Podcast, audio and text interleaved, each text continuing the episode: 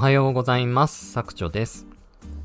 えー、今回は僕がコンサルとかサポートをやらない理由、えー、これについて語りたいと思います。えー、このテーマなんですけれども、え SNS の運用をやられております、えモリリンさんという方のですね、えメルマガを僕登録しているんですけれども、まあそのモリリンさんのメルマガの中で、この僕が全然コンサルを募集しない理由、まあ、これを暴露ということで、えー、語っておられました。で、これにですね、僕も非常に共感いたしましたので、ちょっと同じテーマで語らせていただきたいと思っております。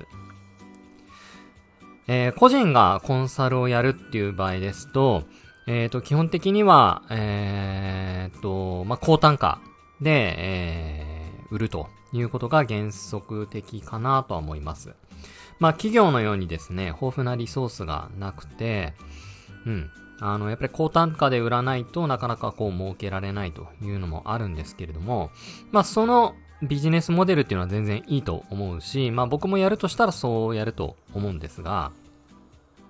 結局、あの、コンサルをやるっていうのは、僕は労働の域を抜けていないというふうに考えておりまして、僕が副業をやる目的というのは、やっぱりこう、なるべくこう自動化にこだわってですね、で、自分の自由な時間を確保しながら本業ありきでやっていきたいというところが、まあコンセプトというか、ポリシーを持ってやっていますので、あの、コンサルとかサポートするっていうのは、ちょっと自分の、うん、価値観とか考え方に合わないというふうに考えております。で、あのー、コンサルとかをやるとですね、非常に儲かりやすいっていうのはすごく分かっておりますし、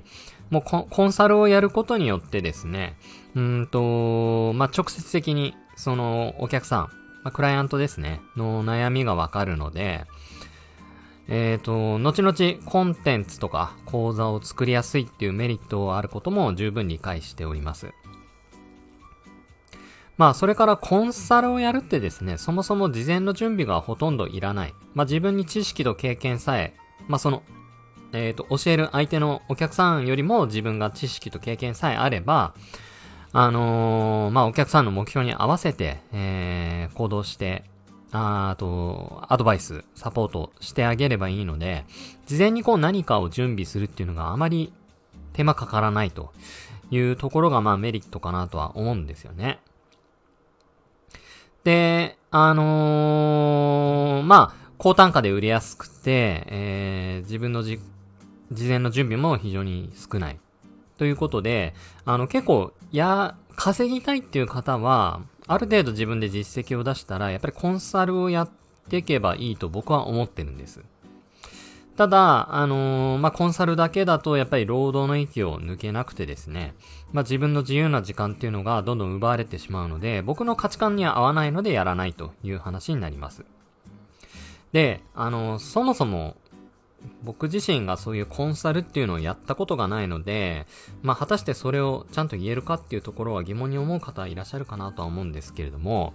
まあ、僕自身がですね、ちょっと本業でコンサルタントをやっているというところで、まあそういう価値観を持っているということです。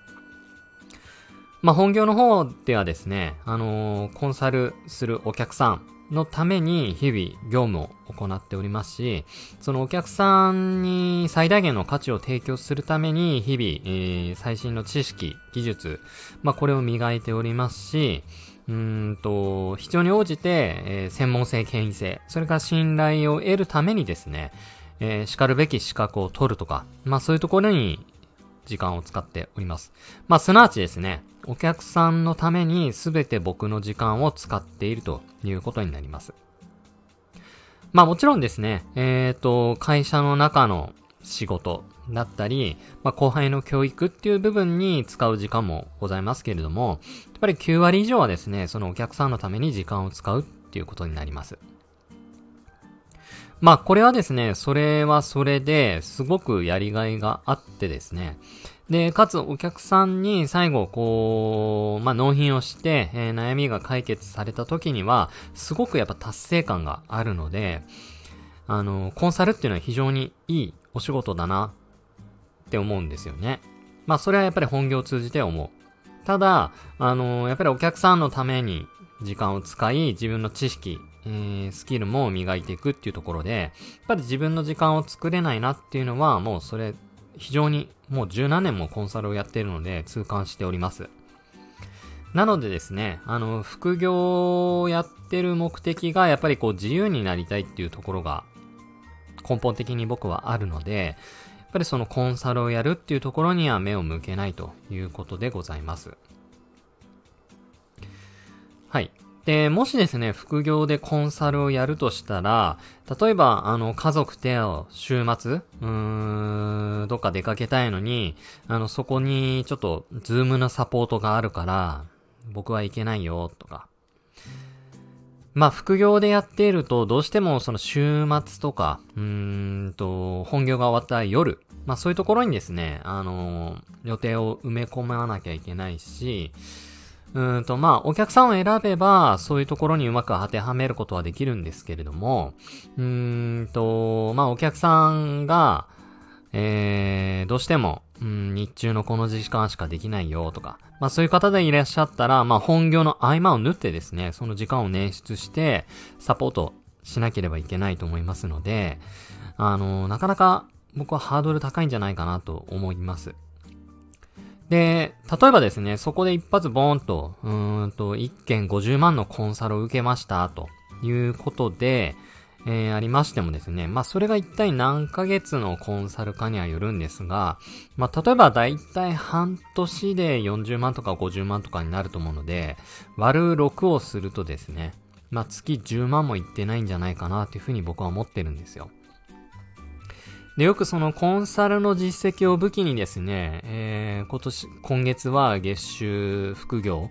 50万いきましたとか、100万いきましたとか、まあそういう方多々いらっしゃるんですけれども、まあ僕はですね、それはまあ実績として言うべきなのかなっていうちょっと疑問を持っています。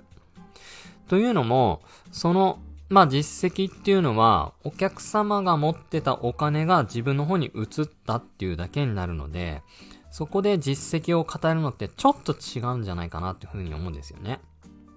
まあこれからこうコンサルで生計を立てていきたいとか、稼いでいきたいっていう人を、に向けた発信であれば全然いいと思うんですけれども、例えば僕のようにですね、えー、ブログをやっているにもかかわらず、月収100万達成しました。で、実はその内訳は、ブログでの収益というのは、まあ、10万ぐらい。で、残り90万はコンサル3件を受注したとか。まあ、それってですね、ちょっと違うよねっていうふうに思うんですよ。まあ、お客さんありきで、そのお金をいただいてですね、えー、コンサルっていうのが成り立ってるので、そこはですね、ちょっと語るべきじゃないんじゃないかなっていうふうに思います。まあ、あの、ブログからの横展開で、月何百万とか言ってる方とか、そこで権威性を示してる方っては多々いるんですけれども、僕はですね、ちょっとそこは言うべきじゃないんじゃないかなって思うんですよね。ましてお客さんを目の前に、それってやっぱり言うべきじゃないと思うんです。僕も本業のお客さんで、いや、僕今年受注1億なんですよね、とか、1億達成する僕が今からコンサルしますとかいうことって、まあ、口が裂けでもほぼ言わないので、まあ、聞かれない限りですね。で、ちょっとそこはですね、やっぱりお客さんからいただいてるお金でお仕事をさせていただけるてるっていうふうに考えると、ちょっと言うべきじゃないんじゃないかなっていうふうに思ったりしています。まあそういう点でもですね、なかなかこう自分の発信してるジャンルでコンサルをちょっと募集しにくい。で、その権威性も示しにくい。で、かつですね、自分の時間が奪われるっていうところをですね、考えると、まあ、コンサルをやるメリットは僕はないかなというふうに考えてますので、ちょっと今回はそういう価値観を持っている僕のお話をさせていただきました。で、僕はですね、まあ、ブログを中心にやっておりますけれども、やっぱりこう、ブログノウハウを語るには、ブログばっかりやってるわけにはいかないので、まあ、ブログにまつわるこう、コンテンツを出したりとか、うん、まあ、例えば、Kindle だとか、ノートとか、まあそういうのを出して売り上げを伸ばしている。プラス、まあブログでもですね、こう安定的な収益を得ているので、まあそういったコンテンツ作りっていうところに注力して、なるべくこう自動化を作っていくっていう価値観を持ってやっております。で、もしですね、あの、僕と同じような価値観の方いらっしゃいましたら、ぜひですね、今後とも、あのー、仲良く、